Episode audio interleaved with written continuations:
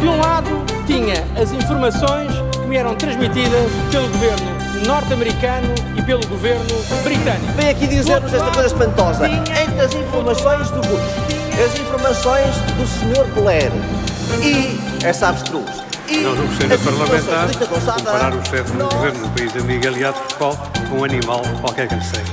Eu anoto que o Sr. Presidente não gostou da figura de retórica, mas creia que eu não quis ofender a animal. Registro o seu respeito pelos animais não humanos, Sr. Deputado. Tudo o que se passa, passa na TSF.